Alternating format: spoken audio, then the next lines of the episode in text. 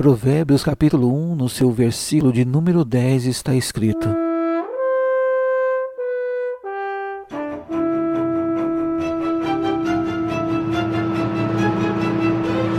Filho meu, se pessoas perversas tentarem seduzir-te, não o permitas. Salomão aqui apresenta uma preocupação e faz isso porque ele conhece as seguintes verdades. Em vida, você vai ser atraído para o que pessoas gostam.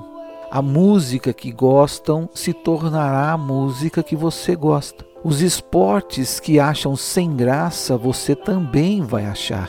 Eles vão se tornar o tipo de pessoas que você gosta também. Salomão sabia que seu filho escolhesse amigos que fossem perversos e de má conduta, eles iriam destruir qualquer interesse em Deus.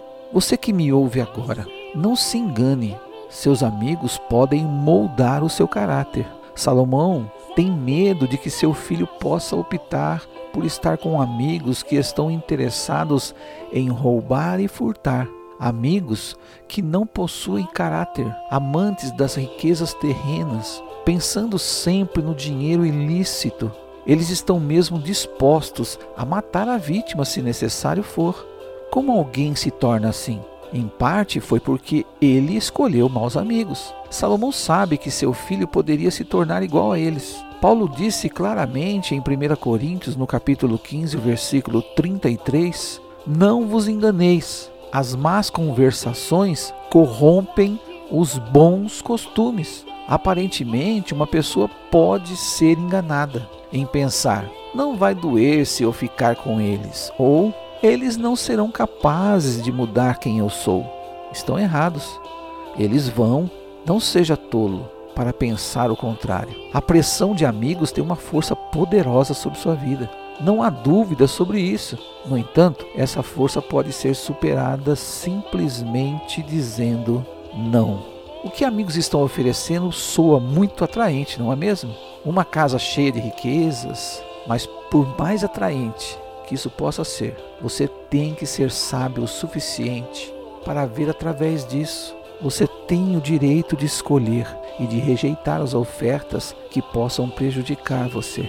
Embora este material aqui seja para os jovens, continua sendo uma verdade para pessoas de todas as idades. Escolha bem seus amigos. Adolescentes precisam encontrar amigos que têm interesses espirituais. Estudantes universitários, encontre nos campos quem tem um relacionamento com Deus. Aos meus amigos adultos, aqui eu preciso dizer: manter um ambiente de trabalho que lhes permite seguir a justiça é praticamente uma obrigação.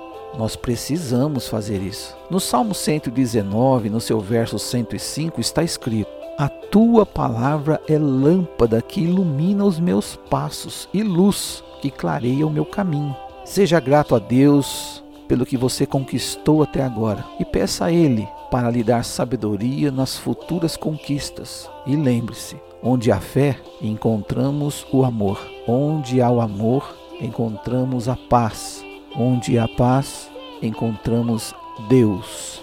E se Deus está presente, nada falta. Deus abençoe você com sua graça, sua paz e sabedoria do céu, para que você encontre salvação pela graça Viva seus dias em paz e em sabedoria, não só encontre os bons caminhos, mas um dia após o outro venha caminhar por eles.